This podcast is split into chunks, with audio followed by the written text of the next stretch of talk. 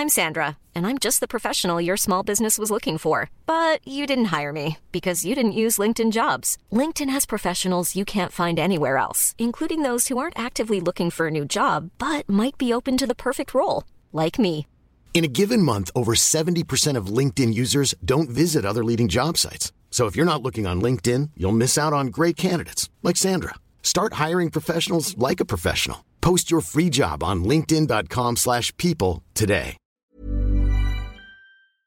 Das ist anders als bei einem Bruch, wo wir ja sofort Mitleid bekommen. Kämst du mir jetzt mit Krücken und einem gebrochenen Bein entgegen, dann würde ich dich fragen, wie lange dauert der, bis der heilt. Damit könnten wir abends ausgehen, wenn die Pandemie dann vorbei ist.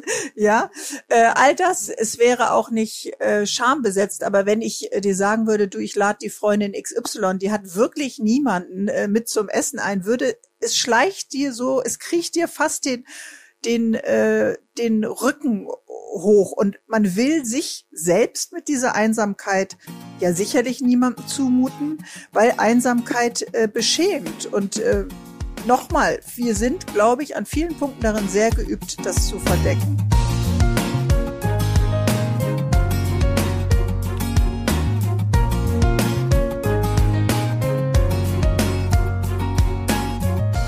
Klagen, lachen, klüger werden. Herzlich willkommen zu meinem Podcast Frauenstimmen. Frauenstimmen, das sind alle 14 Tage ermutigende Gespräche mit mutigen Frauen über das Loslassen und das Aufbrechen, das Verlieren, das Suchen und das Finden. Ich bin Ildiko von Kürti und meine heutige Gesprächspartnerin ist meine Freundin Bärbel Schäfer. Mit ihr starte ich die zweite Staffel meines Podcasts, der ab jetzt von Argon produziert wird. Das ist der Verlag, bei dem schon seit vielen Jahren meine Hörbücher erscheinen. Ich freue mich sehr über diese neue und doch so vertraute Zusammenarbeit. Bärbel und ich, wir kennen uns schon seit vielen Jahren. Bereits 1995 interviewte ich sie für den Stern, als ihre tägliche Talkshow bei RTL auf Sendung ging. Heute sprechen wir über ein Thema, das uns alle betrifft, das wir alle kennen und worüber wir doch am liebsten schweigen. Einsamkeit. In ihrem neuen Buch Avas Geheimnis schreibt Bärbel, sich zum unfreiwilligen Alleinsein, also der Definition von Einsamkeit zu bekennen, traut sich kaum jemand. Wir schweigen darüber. Es erfordert Mut, den nur die allerwenigsten von uns im Gepäck haben. Und so verstärkt sich dieser Effekt immer wieder. Jeder glaubt, der Einzige zu sein, dem es so geht. Wann brechen wir endlich das Tabu? Und heute brechen wir dieses Tabu und geben unsere eigene Einsamkeit zu. Ich hoffe, ihr fühlt euch aufgehoben und unter Freundinnen bei dem folgenden intensiven Gespräch über ein Gefühl, dessen wir uns nicht zu schämen brauchen. Herzlich willkommen, liebe Bärbel, in meinem Podcast Frauenstimmen. Hallo, liebe Ildiko. Ich frage mich, wie das Thema Einsamkeit dich gefunden hat oder ob du es gesucht hast. Naja, das ist eine Frage, wenn ich mir sie stellen würde, kenne ich jemanden, der einsam ist, dann ist die Wahrscheinlichkeit groß, äh, dass in meinem Umfeld es auch jemanden getroffen hat. Denn wir haben ja an die acht Millionen einsame Menschen. Aber es ist mir eigentlich ein bisschen vor die Füße gefallen, durch einen Zufall und durch einen Anruf. Ähm, darf ich hier ganz altklug einmal Max Frisch zitieren? Letztlich ist es das Fällige, was uns zufällt. Ich weiß nicht, ob du das kennst aus deinem Leben. Dass, bei mir ist es eigentlich so, dass ich die Themen, äh, dass ich so bereit sein muss für die. Dass es, dass es etwas in mir zum Klingen bringt, mich entweder nur interessiert oder, oder aber eben auch berührt oder betrifft. Insofern war, warst du vielleicht auch bereit für dieses Thema?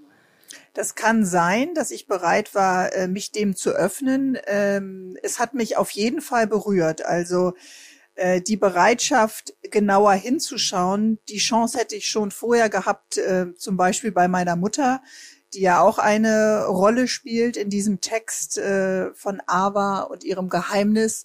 Und ich glaube, da habe ich nicht gut genug und nicht intensiv genug und nicht nah genug, lupengleich äh, hingeschaut. Und vielleicht äh, magst du recht haben, äh, dass es auch noch mal eine Aufforderung war, auf die eigenen Inseln der Einsamkeit zu schauen und diese schmerzhafte Dimension von Einsamkeit an einem Menschen tatsächlich zu erleben. Und das ist wirklich etwas, was ähm, erschütternd ist. Das ist so etwas ja eine lebenszerstörende, ganz konkrete lebenszerstörende Kraft hat. Du nutzt ja die Begegnung mit der einsamen Ava tatsächlich eben auch, um, wie du sagst, deine eigene Einsamkeit zu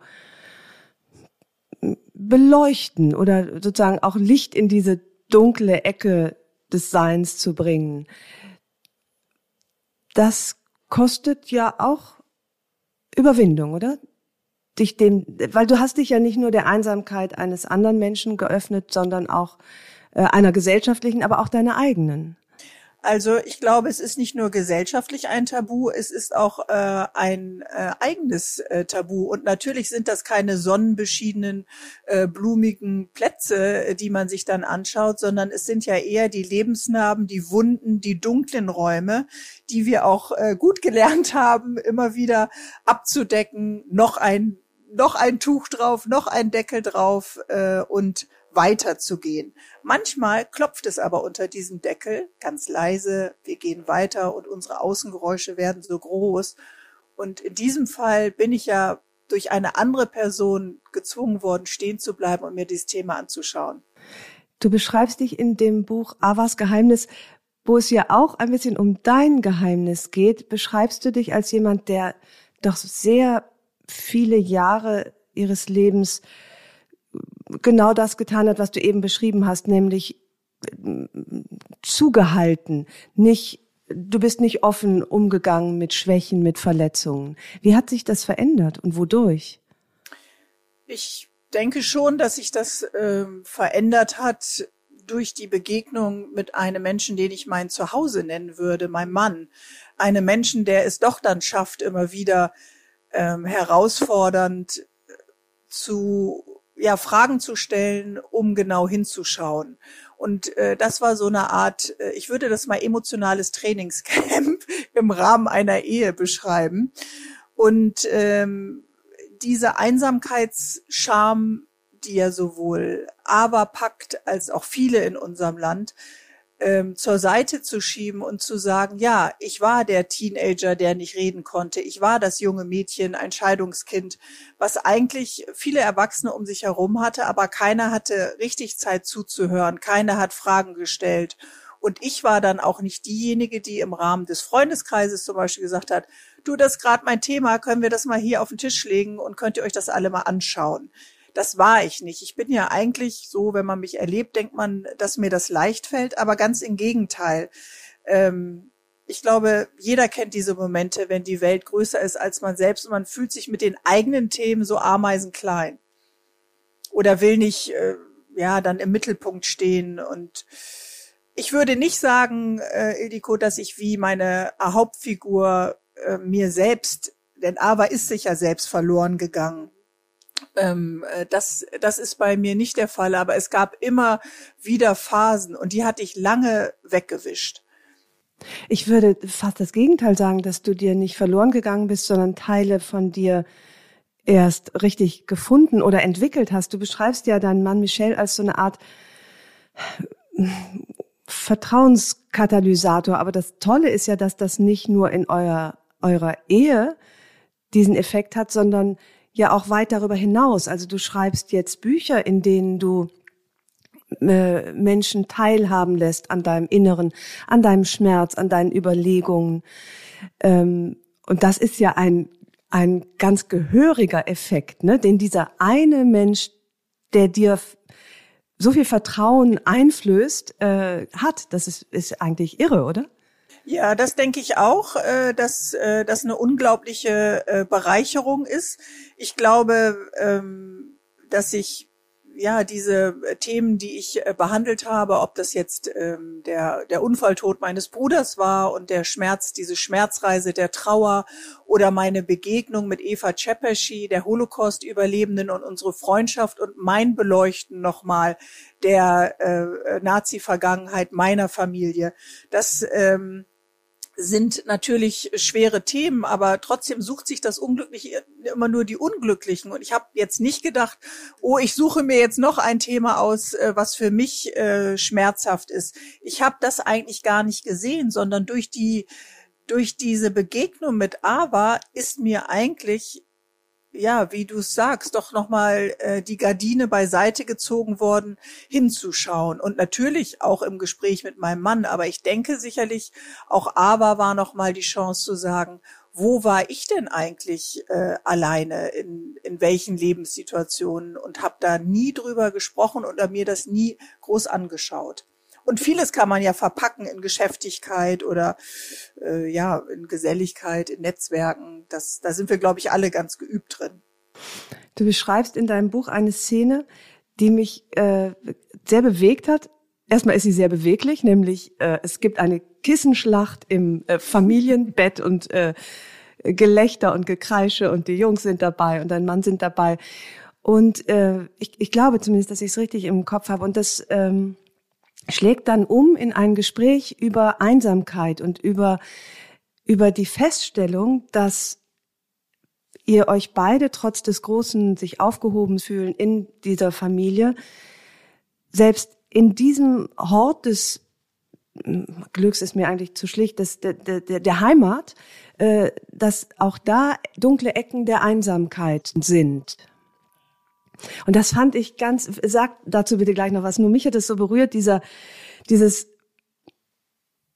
diese wunderbare Familienstimmung, wie sie umschlägt in ein Bekenntnis, doch auch da haust die Einsamkeit. Ja, weil du ja immer noch das Ich bist in diesem Wir und in diesem Ich schlummert auch das äh, Einsame und äh, das tatsächlich im Wir auch nicht immer gedeckt zu wissen und nicht immer, ja, äh, geschützt, gewogen, äh, aufgehoben äh, zu wissen. Das ist, glaube ich, äh, ganz wichtig, dass ein Gegenüber diese Erwartung habe ich ja auch nicht an meinen Partner, dass er all das auch mitträgt. Ich glaube, das muss in uns selbst gelöst oder in uns selbst akzeptiert werden. Also, dass ich, dass ich glaube, ähm, du musst selbst deine äh, Begegnung mit dir selber sein. Dass all das Glück, was wir haben in Zweisamkeit, in Dreisamkeit, in Familien, äh, wir äh, das nicht auffangen kann. Und das war mir wichtig, das nochmal zu benennen. Also ähm, die Fehler, die ich gemacht habe, das Schweigen, was in mir ist, die die Wunden, die sind nicht weg durch das, was man, was noch dazu kommt. Ich fand das, wie vieles an deinem Buch, besonders diese Szene so tröstlich, weil sie der Leserin klar macht, es, die Einsamkeit ähm, ist überall zu finden. Selbst bei Promis zu Hause, selbst da, wo die lustigsten Kissenschlachten stattfinden, ist es äh, kein Makel und ist es möglich, dass Einsamkeit stattfindet. Und das fand ich sehr tröstlich, weil ähm, du dein Buch ja sicherlich nicht umsonst Avas Geheimnis genannt hast. Es hat, es umgibt das Thema Einsamkeit nicht nur etwas Geheimnisvolles, sondern sogar etwas Beschämendes. Man schämt sich ja äh, zuzugeben, dass man einsam ist. Kannst du dazu bitte was sagen, diese schreckliche Verbindung aus Einsamkeit und Schamgefühl? Ja, das ist ganz wichtig, dass du ähm, das ansprichst. Also Alleinsein kennen wir, glaube ich, alle, diese Phasen der Sehnsucht nach Rückzug, eine Woche alleine im Novemberregen auf irgendeiner Nordseeinsel. Aber die Einsamkeitsscham ist etwas, was wie so ein Klotz an einem Bein hängt. Wenn ich mir vorstelle, ich habe Freundinnen, die mir erzählen, dass sie abgetrieben haben oder eine Fehlgeburt hatten oder vielleicht sogar äh, äh, mal einen Partner hatten mit Erektionsproblemen, ist das eigentlich alles kein Thema. Aber ich weiß nicht, wie es dir geht, aber mir gegenüber hat noch nie jemand geäußert, ich bin einsam. Also das ist eine zutiefst verstörende Aussage, dieses tiefe Vermissen nach Liebe und Nähe. Und wir kämen ja sofort in diese Situation, oh, diesen Klotz am Bein möchte ich gar nicht haben. Ich habe dann eine Verantwortung, mich um einen Menschen zu kümmern.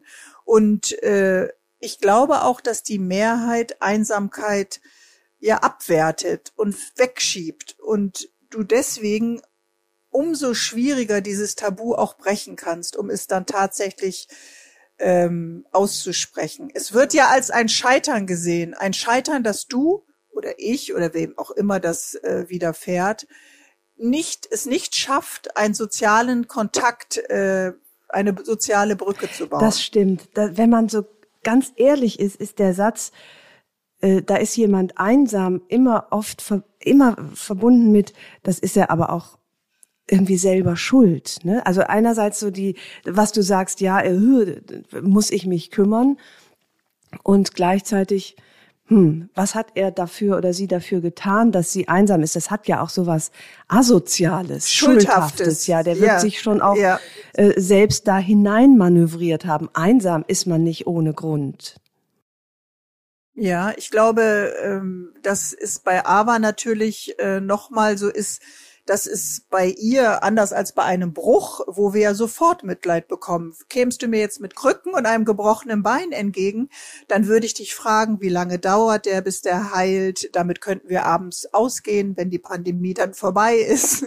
ja, äh, all das, es wäre auch nicht äh, schambesetzt, aber wenn ich äh, dir sagen würde, du, ich lade die Freundin XY, die hat wirklich niemanden äh, mit zum Essen ein, würde es schleicht dir so, es kriecht dir fast den den, äh, den Rücken hoch und man will sich selbst mit dieser Einsamkeit ja sicherlich niemandem zumuten, weil Einsamkeit äh, beschämt. Und äh, nochmal, wir sind, glaube ich, an vielen Punkten darin sehr geübt, das zu verdecken. Und, und das ist dann auch so eine self-fulfilling prophecy. Also die, der, man fühlt sich ja als einsamer Mensch auch äh, nicht besonders sozialverträglich und wird sicherlich unsicher, ungelenker und dann auch immer weniger eine äh, Bereicherung für eine Gesellschaft. Ne? Das, das, äh, man wird ja schwerer zu ertragen, je schlechter man sich selbst erträgt. Genau, aber das ist ja schon der Druck des Einsamen, dass du, wenn du ein hinausgehst, wenn du allein im Treppenhaus jemanden grüßt, wenn du an einem Abend teilnimmst, eine berufliche Herausforderung vielleicht hast, dass du dann eben auch performen musst, was für uns vielleicht ganz selbstverständlich ist, vielleicht mit Lampenfieber verbunden, auch äh, auch einem Scheitern, äh, aber auf jeden Fall einem Risiko. Ich glaube, der oder die Einsame sieht in jeder Begegnung ein furchtbares Risiko der Verletzung, der Scham, des Nichtgenügen, des Scheiterns, das, was wir beide vielleicht gar nicht so haben in unserem Hinterkopf. Und was man auch noch mal sagen muss, all die, die verblockt, nenne ich das jetzt mal, in ihren äh, Wohnungen sitzen, die entfalten ja auch überhaupt nicht ihr Potenzial. Also all das, was du, wie du die Flügel ausbreiten, wie du dich entfalten kannst, das geht ja eigentlich nur im Wir, in der Begegnung. Ja umso größer der Druck und die Belastung, sich aus dieser Einsamkeit befreien zu müssen. Ja, das ist ja die Frage. Äh, wann musst du das? Ich glaube, es gibt welche, die sich damit ja sehr wohlfühlen. Also wir kennen alle die zurückgezogenen Autoren, die anders als wir jetzt mit familiären Verpflichtungen, Kollegen, äh, äh, Part arbeitenden, berufstätigen Ehepartnern, Freundeskreisen. Es gibt ja die, die sagen, ich äh, habe die Waldhütte und äh, ich brauche noch nicht mal WLAN. Aber das ist dann ja. der berühmte Unterschied zwischen Alleinsein und äh, einsam äh, sein. Ne? Genau. Ne? Was ich noch nicht genau verstanden habe, aber wahrscheinlich sind die Grenzen da auch fließend, so wie du Ava in deinem Buch beschreibst, äh, klang das für mich teilweise nach einer Depression. Wie ist da der Unterschied? Also ich glaube, sie ist sicherlich auf dem Weg auch zu einer Depression gewesen. Sie ist hingefallen oder gestolpert in ihrem Leben. Sie ist über Monate, nicht nur Wochen, Monate liegen geblieben. Aber sie ist auch wieder aufgestanden, so würde ich das jetzt äh, äh, nennen. Ähm, und sie war bereit, ganz zögerlich und ganz zaghaft und wie so eine kleine Schnecke, die so ihre Fühler ausrollt, auch irgendwann dann bereit, äh, für äh, Veränderungen. Aber ich glaube, eine, eine richtige Depression ist dann etwas, was dich auch immer wieder erschüttern kann. Was dich, selbst wenn du dir deine Wunden anschaust, und Ava hat ja auch Wunden. Also sie hat ja ein großes Thema mit ihrem äh, Elternhaus und mit einem Vater, der sie als Person ja hat an ganz vielen Stellen scheitern lassen. Ähm, und äh, der ein Verhalten an den Tag gelegt hat, was ja als Eltern nun alles andere als als liebevoll zu bezeichnen ist. Ähm, aber ähm, es ist ein Rückzug von den Herausforderungen von sozialen Begegnungen bei ihr gewesen. Und äh, ein erstes schneckenhaftes Herantasten waren ja dann ihre Mails an mich. Und ich bin kein nahe Person gewesen. Ich bin niemand gewesen, der der äh, ihr wirklich jetzt nah war. Also wir haben vor, vor Jahren, vor Jahrzehnten mal zusammen gejobbt aber ich bin eigentlich ihrer Schwester nah. Und du kennst ja so Personen, die am Rande auftauchen, aber äh, man ist äh, nicht so, dass man irgendetwas äh, Intimes, Freundschaftliches äh, austauscht. Ich finde, gerade dann äh, fällt das Geständnis manchmal leichter. Ich bin neulich jemandem begegnet, den ich von ganz, ganz früher kannte und lange schon nicht mehr. Und der mir ganz unerwartet so viel ähm, Offenheit und, und Leid gezeigt hat aus seinem Leben. Ich dachte, womit habe ich das verdient? Aber wahrscheinlich war ich äh, vertraut genug, aber gleichzeitig weit genug weg. Und so scheint das bei deiner, ähm, bei dieser Konstellation auch zu sein. Mhm. Oder wie du vorhin gesagt hast, vielleicht warst du jetzt auch bereit, dir das Leid von anderen Oder so. anzuhören. Ja, ja, ja, das stimmt. Mhm. ja, das kann, das kann ja auch sein, dass du etwas signalisiert hast. Ich bleibe stehen ich bin da. Und du hast einen Raum, wo du das äh, erzählen kannst. Ich glaube, das darf man äh, nicht übersehen, äh, Ildiko, dass wir auch Signale setzen, dass jemand sich traut oder es dir anvertraut. Das stimmt. Und du warst ja nicht nur da für Ava, du hast dich sogar nicht vergraulen lassen. Ne? Also du hast ja einige Hürden, die sie aufgebaut hat, ähm, aus wahrscheinlich auch Schamgefühl oder oder Lethargie oder oder sich äh, oder ja Angst, äh, die hast du ja immer wieder niedergebrettert sozusagen. Danke, dass du meine sensible Art so beschreibst. Ja, ich bin, äh, eigentlich kann man es so sagen. Also ich hatte ja wenig Erfahrung äh, damit oder ich dachte, ich hätte wenig Erfahrung, bis ich dann noch mal genauer hingeschaut habe.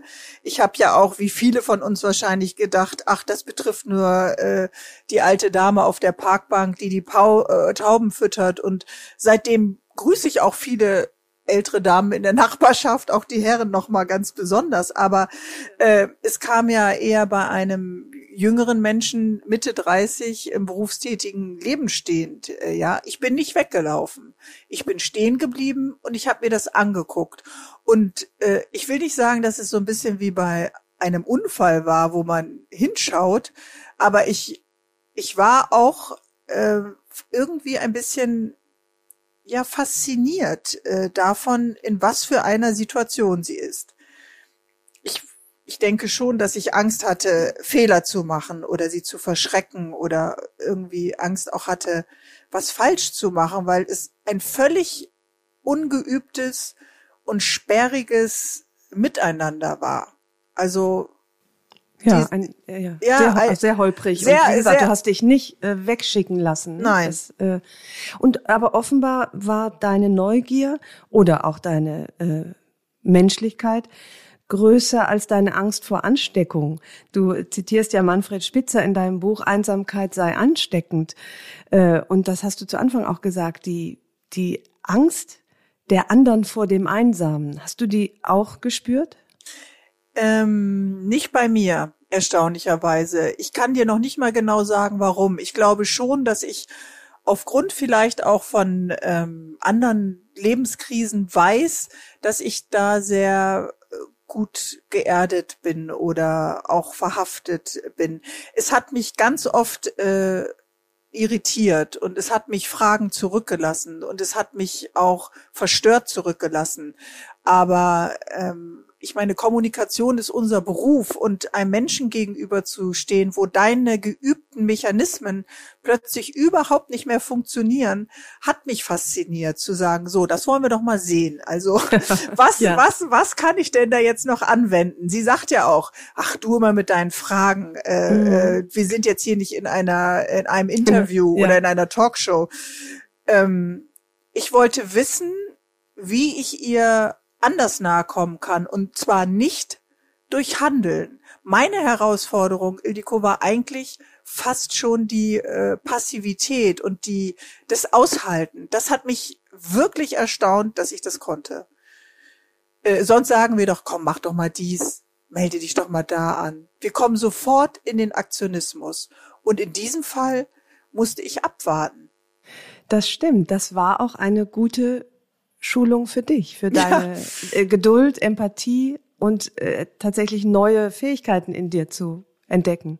Ja, sonst äh, würde ich eher sagen, dass ich so mit Bulldozer-Speed mhm. ja häufig einen äh, Raum betrete und äh, das kennen wir beide. Man weiß halt, wie man auch Leute miteinander verbindet, wie man sie ins Gespräch äh, bekommt, äh, wie man äh, ein Icebreaker ist oder peinliche Schweigemomente überbrückt. Und dies war für mich eine absolute Schulung, die Stille auch auszuhalten.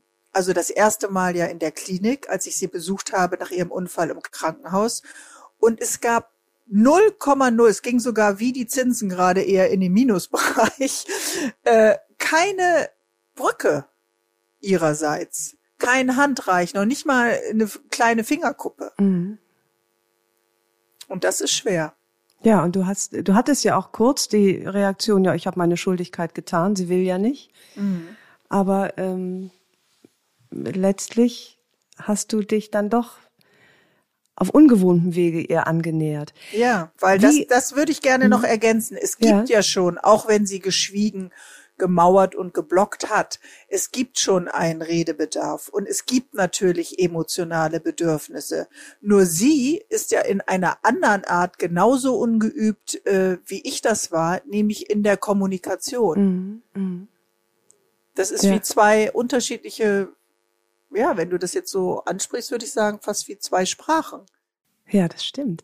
Sie hat dann zunächst äh, dir geschrieben, hat also die, die, die Möglichkeit der schriftlichen Kommunikation gewählt, hat auch immer dazu gesagt, du musst mir gar nicht antworten. Es tut mir einfach nur gut, mhm. äh, das einmal loszuwerden. Ähm, und du hast es eben, diese Begegnung auch zum Anlass genommen, dir wirklich echt harte Fragen zu stellen. Und ich möchte eine mal zitieren, die du aufschreibst, äh, aufgeschrieben hast in dem Buch. Wann ist das Gefühl, allein zu sein, so tief in mich hineingekrochen und hat sich ausgebreitet wie Schimmel an der Hauswand? Mhm. Du hast dich also tatsächlich auch auf die Suche nach deiner eigenen Einsamkeit gemacht. Wann ist sie in dich hineingekrochen? Ja, die Antwort ist ein bisschen äh, so wie bei einem Sehfehler, dann schwimmt und springt das Bild manchmal. Manchmal habe ich die Antwort, äh, indem ich dir sage, mein Vater war vom Montag bis Donnerstag als Vater gar nicht da, der war ja als Handlungsreisender in Ostfriesland unterwegs und hat versucht, Handtuchhalter und Duschkabinen an den Mann und an die Frau zu bringen. Wir Geschwister hatten einen Schlüssel um den Hals. Meine Mutter hat als Schulsekretärin und später in einer Werbeagentur gearbeitet und war nachmittags auf dem Tennisplatz.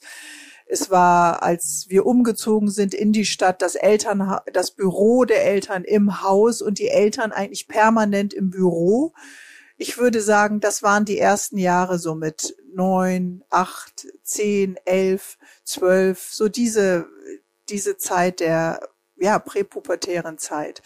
Die Scheidung sicherlich auch nochmal meine Eltern und das Schweigen darüber. Ähm, vielleicht auch grundsätzlich im Schweigen meiner Familie. Also das habe ich ja schon mal etwas äh, genauer beschrieben, aber das ist etwas, was mich sicherlich noch lange begleiten wird. Ähm, dass Themen und auch eben emotionale Themen, weil meine Eltern selbst darin auch ungeübt waren, nicht angesprochen wurden. All das, was wir ich weiß, ich kann es jetzt nur für mich sprechen, vielleicht mit unseren Kindern, wie, also diese Frage, wie geht es dir, was denkst du darüber, wie fühlst du dich, äh, ist uns nicht gestellt worden. Und ähm, ich habe aber gemerkt, und das habe ich wie so einen kleinen Rucksack sicherlich mitge äh, tragen, dass äh, ich das, dass das nicht abgefragt wird oder dass das nicht angezapft wird. Und ähm, dann hat sich bei mir eingerichtet, es wird nicht gefragt, also wird auch nicht drüber gesprochen. Ja. Und also wird es auch nicht gefühlt? Ja, es wird äh, sicherlich gefühlt. Also es ist ja jetzt aufgebrochen. Oder irgendwie weggefühlt. Es wird, ja, es wird weggefühlt. Es wird weggeeist oder weggesch mhm. nicht mhm. weggeschnitten, weil es ist ja nicht weg. Äh, aber diese Phasen als äh, Scheitern vielleicht auch des Nicht-Mitteilens, des Nicht-Gefragt und damit vielleicht auch nicht gesehen werdens.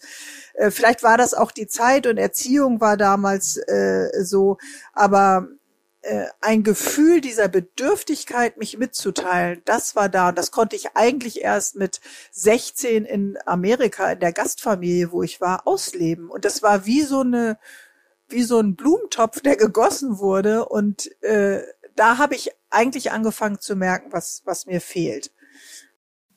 Das ist ja eh das interessante, tragische oder letztlich vielleicht auch wunderbare an Kindern, dass sie ja nicht benennen können, was ihnen fehlt. Sie nehmen ja das, was sie vorfinden, als nicht nur gegeben, sondern als auch letztlich gut hin, weil es offenbar so sein muss. Also kein Kind sagt ja, frag mich doch mal mehr, wie es mir geht. Oder kein Kind würde sich einsam nennen. Ich, Nein. Ich finde, dass wir, also viele von uns waren sicherlich einsame Kinder, aber man bemerkt es ja erst viel, viel später und benennt es auch erst viel, viel später, nämlich jetzt vielleicht erst. Also ich, ich habe äh, lange Zeit, so wie du ja auch in deinem Buch, äh, deine Kindheit erst auch als sehr eigentlich aufgehoben. Das, das mhm. Spielen mit deinem Bruder und die Nachbarskinder und da könnte man ja auch Schluss machen und sagen, ach, was für eine erfüllte, schöne Kindheit. Genau, das ist so, als wenn du sagst, ich habe viel gelernt durch meinen blinden Vater, ich hatte Verantwortung, wir hatten den tollen Hund und so weiter. Das kann man die Brille so aufsetzen oder man kann die Brille eben auch umdrehen. Also ja, oder absetzen. Ist, oder absetzen, ja. Mhm, ja. ja. Also und ich finde, dass das schon ein also zur, zum Bekenntnis zur Einsamkeit gehört ein gewisses Alter oder auch eine gewisse Reife, finde ich. Wahrscheinlich ja. Vielleicht gab es vorher aber auch äh, Signale. Also ich denke, mein Fragen stellen, ob das bei Freundinnen war oder eben auch äh, in der Scheidungsphase bei meinen Eltern oder wenn sie mich im Studien an den Studienorten besucht haben, äh, äh, mein bewusstes, gezieltes Fragestellen, wie ihnen, wie es ihnen geht, war sicherlich auch mal äh, die Fahne hochhalten. Hallo, könnte, äh, ist ja keine Einbahnstraße, könntet ihr die Frage auch mal zurückstellen? Aber ich war nicht in der Lage, ihnen zu sagen, hey, fragt mich doch mal, wie es mir geht, wenn ich hier im Studium mit vier Jobs äh, jongliere. Das heißt, du hast aber ähm, noch die Gelegenheit gehabt oder hast sie ja bis heute mit deiner Mutter, sie zu fragen, wie es ihr, was sie eigentlich für ein Mensch ist. Ja, das habe ich mit meiner Mutter. Ich äh, denke, in den Phasen äh, des Abschieds von meinem Vater, der war dann ja die letzten anderthalb, zwei Jahre auch sehr krank, haben wir dieses verletzliche Terrain all der unausgesprochenen Themen nicht mehr betreten. Wir hatten Angst, Wunden aufzureißen und einfach zu wenig Zeit zu haben, um diese Wunden verheilen zu lassen oder gemeinsam dazu beizutragen, dass sie äh, verheilen. Ähm, ah, das heißt, es gab aber schon auch eine Zeit, in der die das Schweigen durchbrochen wurde und du all das angesprochen hast mit deinen Eltern, was eigentlich äh, nicht angesprochen werden sollte. Ja, also die Vergangenheit mhm. meiner äh, meiner Familie und das äh, Handeln oder das Nichthandeln, das armgereckte Mitlaufen, das Schweigen, das habe ich sehr intensiv auch mit meinem Vater ansprechen können. Ich bin ja auch an die Orte gefahren, an denen er als Kind dann verschickt wurde, weil die Angriffe, Bombenangriffe auf Bremen zu groß wurden und das wurde ja alles positiv immer dargestellt und die Möglichkeit, ihn das nochmal zu fragen, das habe ich immer wieder äh, genutzt, solange es noch ging. Aber unsere eigenen Einsamkeiten, also das war eher eine Beobachtung, ihn dann nach der Scheidung äh, von meiner Mutter sind wir dann ja im, im Elternhaus geblieben, wo auch sein Büro war. Ähm, dann abends da alleine zu sehen vor seinem Brett mit seinem Leberwurstbrot und dem Gürkchen und darüber nicht reden zu können oder nicht reden zu wollen, zu wissen. Also dieser Schmerz der Einsamkeit hing im Raum, aber das konnte ich als Studentin nicht ansprechen. Wir haben dann eher unsere alten Schulfreunde getroffen, wir sind auf Partys gegangen, Hallo und Tschüss, aber dieser Moment, du schließt die Haustür und du weißt, da oben sitzt jemand, äh, dieses Gefühl wird mir jetzt so präsent, dass ich damals nicht gefragt habe. Tut dir das leid? Ja, es ist ein zweischneidiges Schwert, weil ich denke, ähm, ist es die Aufgabe des Kindes, das zu fragen? Oder ist es auch die Aufgabe der Eltern, Kinder damit zu belasten? Vielleicht wollte er mich auch einfach nicht damit äh, belasten, denn seine Belastung äh, durch einen sehr frühen Herzinfarkt ist, glaube ich, schon sehr präsent gewesen. Ne?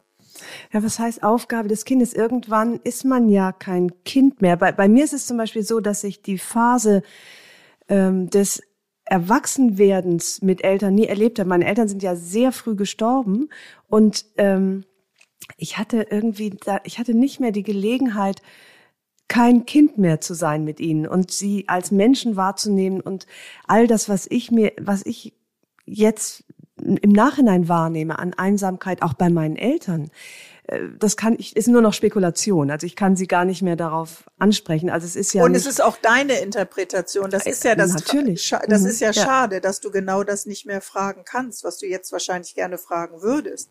Ich weiß gar nicht, ob ich dran, ich weiß tatsächlich nicht, ob ich dran rühren würde an mhm. die, die, die, diese, du nennst es schön Einsamkeitsinseln meiner Eltern, weil das natürlich wirklich auch eine Generation ist, die darum gebaut war, äh, die letztlich auch ihre Fassung bewahrt hat dadurch, durch die Mauern, die sie um sich herum errichtet hat. Wie du sagst, die Erzählungen vom Krieg, das klang immer eher so ein bisschen wie so Lausbubengeschichten. Mhm, genau.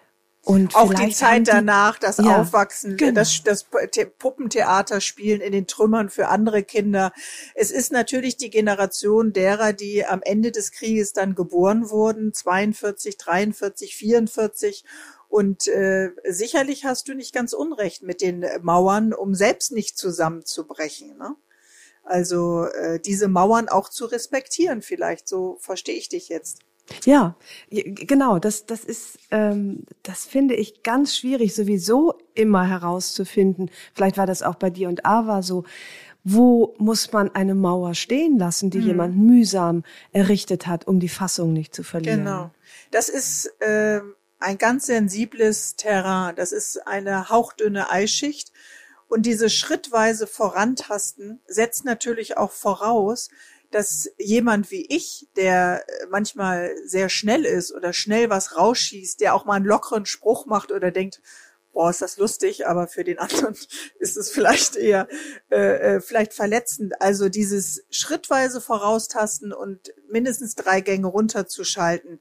Denn mein Tempo war gar nicht immer ihres und mein Weg war auch nicht immer ihrer. Sie hatte vielleicht dann dort, wo du sagst, auf einer Kreuzung so eine richtig schöne fette Mauer selbst in liebevoller Arbeit errichtet und ich jetzt wie so Mauerspecht von außen, tok, tok, tok, ähm, da habe ich es ihr überlassen, ähm, so äh, Pink Floyd mäßig Another Brick in the Wall, äh, das äh, nach und nach dann abzubauen. Aber das eben auszuhalten, ihr Tempo auszuhalten, da hätte ich sie manchmal sehr gerne äh, gerüttelt und gesagt, mach doch mal.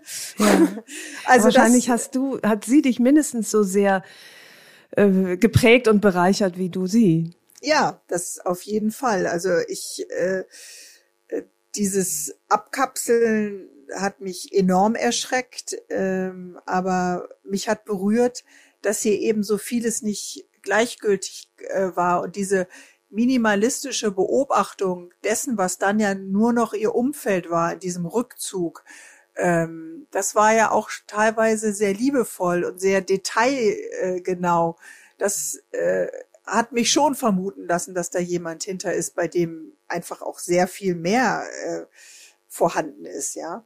Wie geht's Ava heute und wie findet sie das Buch Avas Geheimnis?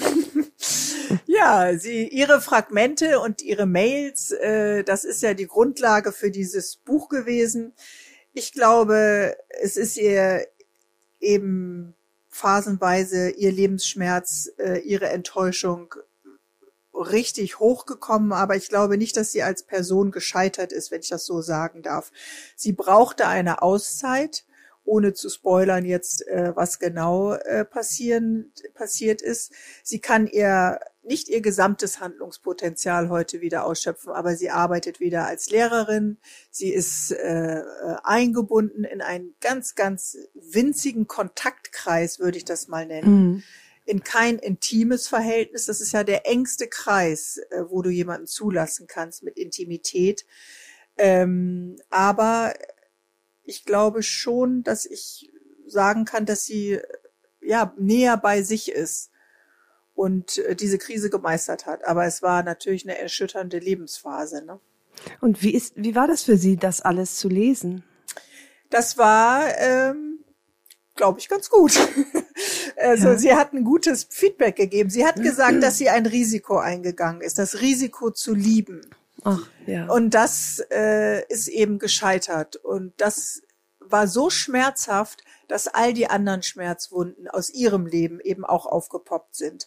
Und dass dieser Schutzfaktor, den wir, wir haben ja gerade gesagt, der auch nicht immer hundertprozentig, auch nicht von unseren Eltern da war, die wir vielleicht auch nicht hundertprozentig für oder ganz bestimmt nicht hm. hundertprozentig für unsere Kinder sein können, dass der aber in einem Minimalbereich war, ähm, dass sie mit diesem Wissen aber weiterleben muss, dass man sich nicht immer darauf ausruht und sagt, äh, also es gibt ja diesen flapsigen Spruch, irgendwann ist es auch mal zu spät für eine schlechte Kindheit. So flapsig will ich das jetzt hier nicht sagen, mhm. aber dass sie äh, weiß, sie wusste eigentlich, ich habe keine Bewältigungsressourcen, ich habe eigentlich keine Kraftquelle von zu Hause mitbekommen.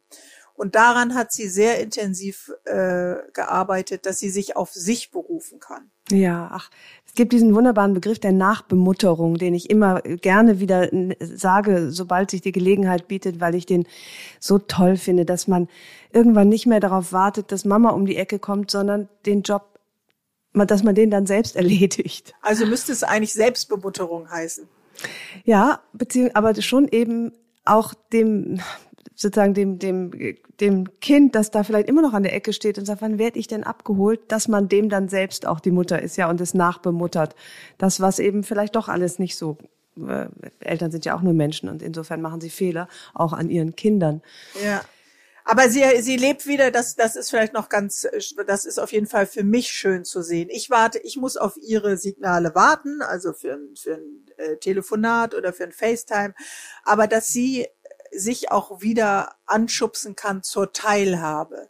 Sicherlich nicht in dem Umfang, den wir das leben. Äh, ich habe jetzt auch keinen ganz großen Freundeskreis, aber eher größeren Bekanntenkreis. Aber äh, mit jemandem Spaziergang zu machen äh, oder oder mit dem Hund zu laufen und solche Dinge, ja, das ist auf jeden Fall etwas, was ich ja mit großen Glück äh, und hochgezogene Mundwinkel dann sehe. Und da muss sie mir ja nichts vormachen. Also sie muss ja jetzt nicht, äh, aber sie will, ist jetzt niemand anders als Eva Czepesche, die sagt, okay, komm, lass uns zusammen auf Lesereise gehen, äh, wir teilen das und wir bringen das Thema Einsamkeit in die Öffentlichkeit. Also das äh, muss ich natürlich auch respektieren.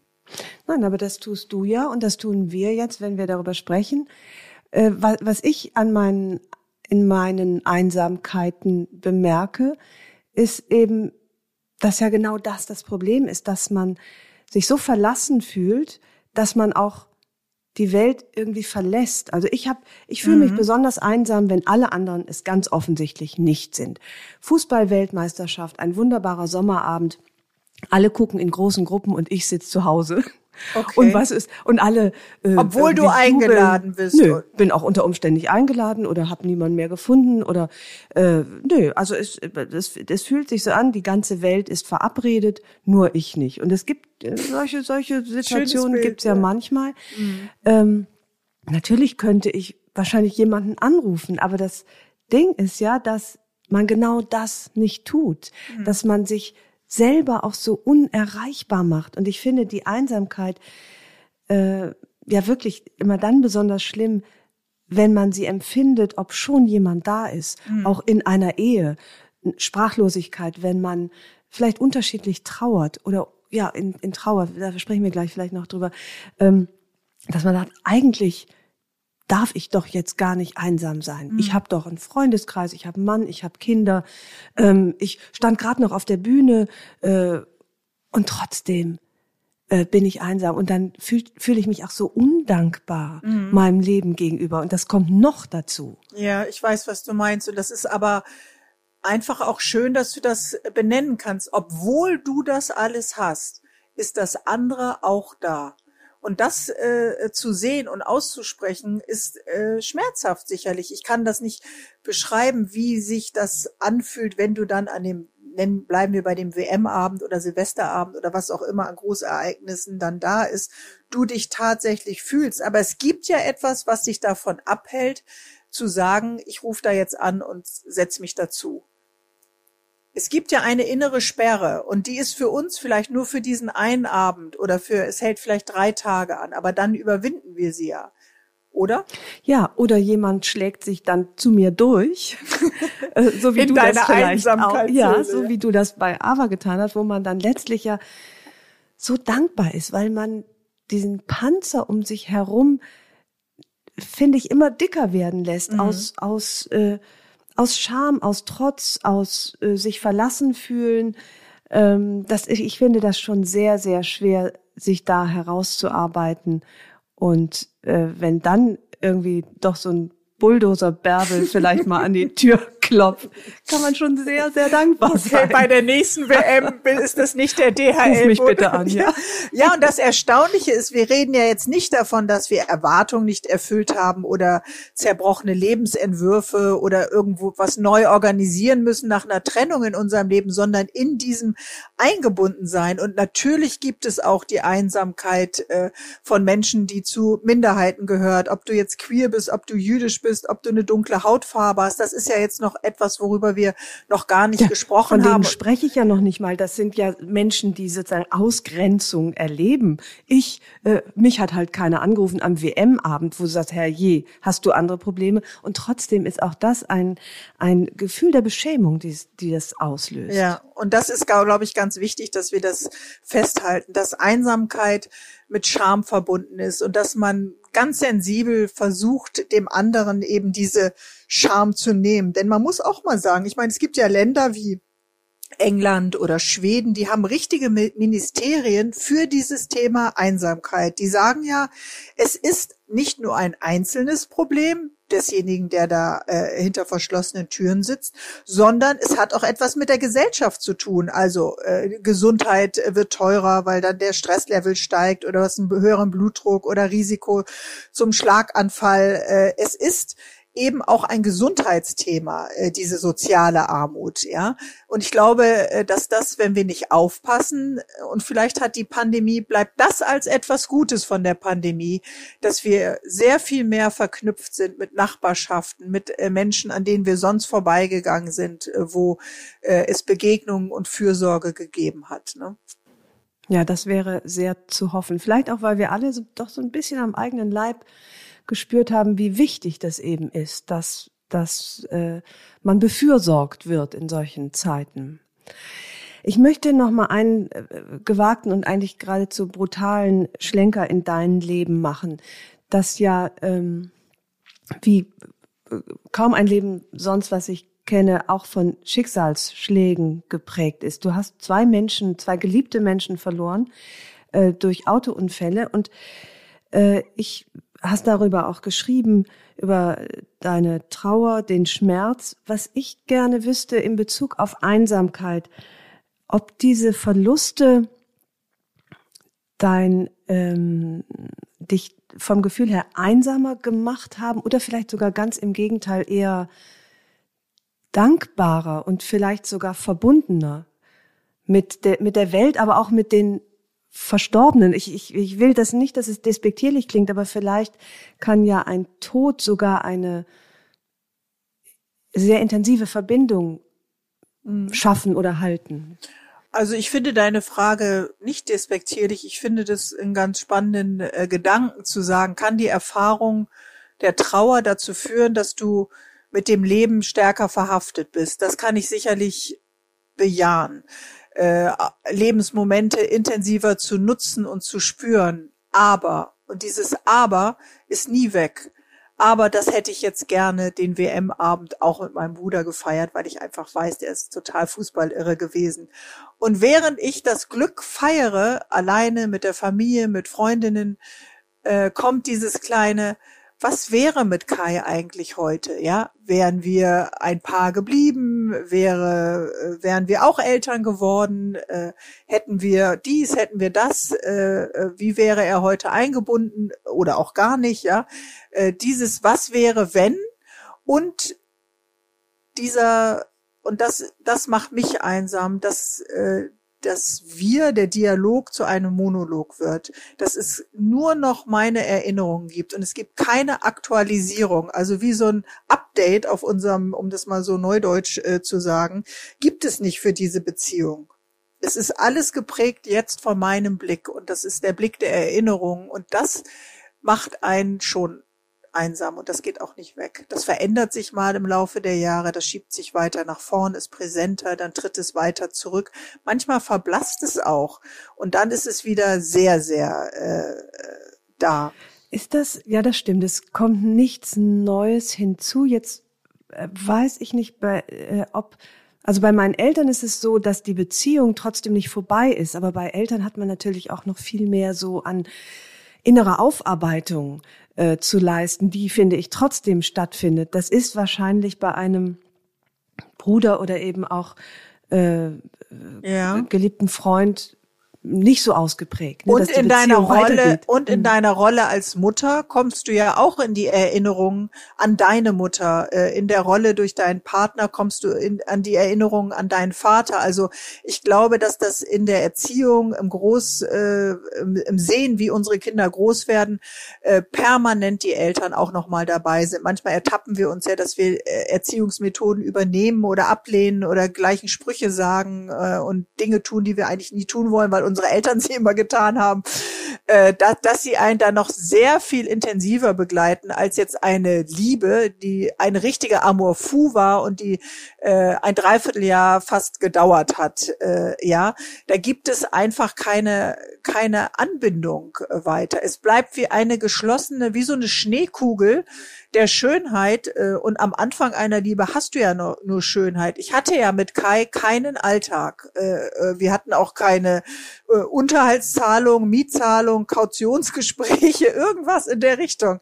Äh, das war ja alles in dieser Phase praktisch davor. Und äh, das Ob ist eine Option gewesen, ob das gekommen wäre. Also bleibt es äh, in einer Schneekugel. Mit meinem Bruder gab es Reibung, es gab Konflikte, es gab ein gemeinsames Unternehmen, es gab einen gemeinsamen Freundeskreis, es gab äh, schöne und furchtbare Momente. Es gab den Streit um das, äh, den Beitrag zum Geburtstagsgeld beim Geburtstag meines Vaters und den Anteil der Redelänge. Also das ist noch ganz anders äh, gefüllt, ja. Und natürlich bei jedem Geburtstag äh, von meiner Mutter äh, denken wir daran, okay, jetzt hätte ich meinem Bruder wieder hinterherlaufen müssen mit der Kohle, weil der einfach eine totale Pentüte im Bezahlen war, ja, als Beispiel. Wie ist das an solchen Tagen?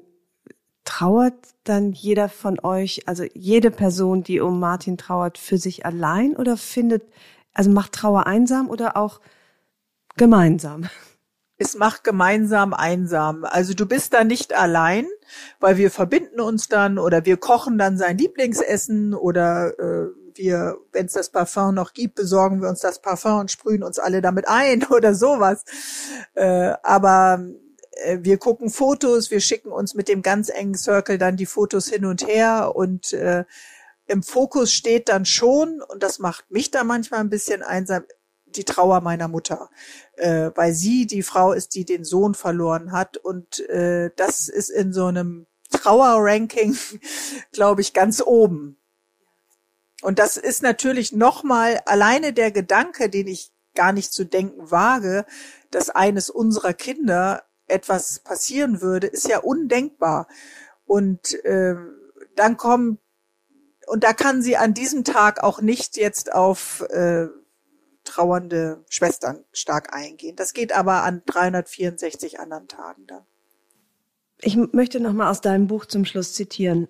Sich zum unfreiwilligen Alleinsein, also der Definition von Einsamkeit zu bekennen, traut sich kaum jemand. Wir schweigen darüber. Es erfordert Mut, den nur die allerwenigsten von uns im Gepäck haben. Und so verstärkt sich dieser Effekt immer wieder. Jeder glaubt, der Einzige zu sein, dem es so geht. Wann brechen wir endlich das Tabu? Und ähm, ich möchte mich bedanken für dein Buch und für das Gespräch, weil du, finde ich, genau das getan hast, indem du eine Einsame beschreibst, indem du deine eigenen Einsamkeiten beschreibst, indem du mir den Mut machst zu sagen, ja, ich bin einsam und äh, das ist wahnsinnig tröstlich. Ich danke dir für die Gelegenheit, über dieses Thema zu sprechen. Danke, liebe Ildiko. Alles Liebe, danke Bärde. Tschüss. Tschüss.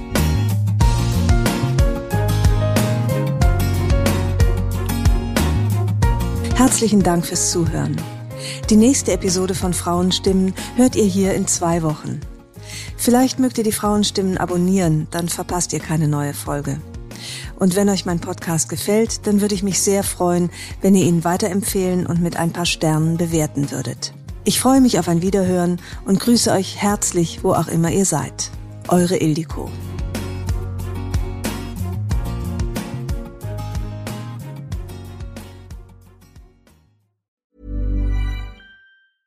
Even when we're on a budget, we still deserve nice things.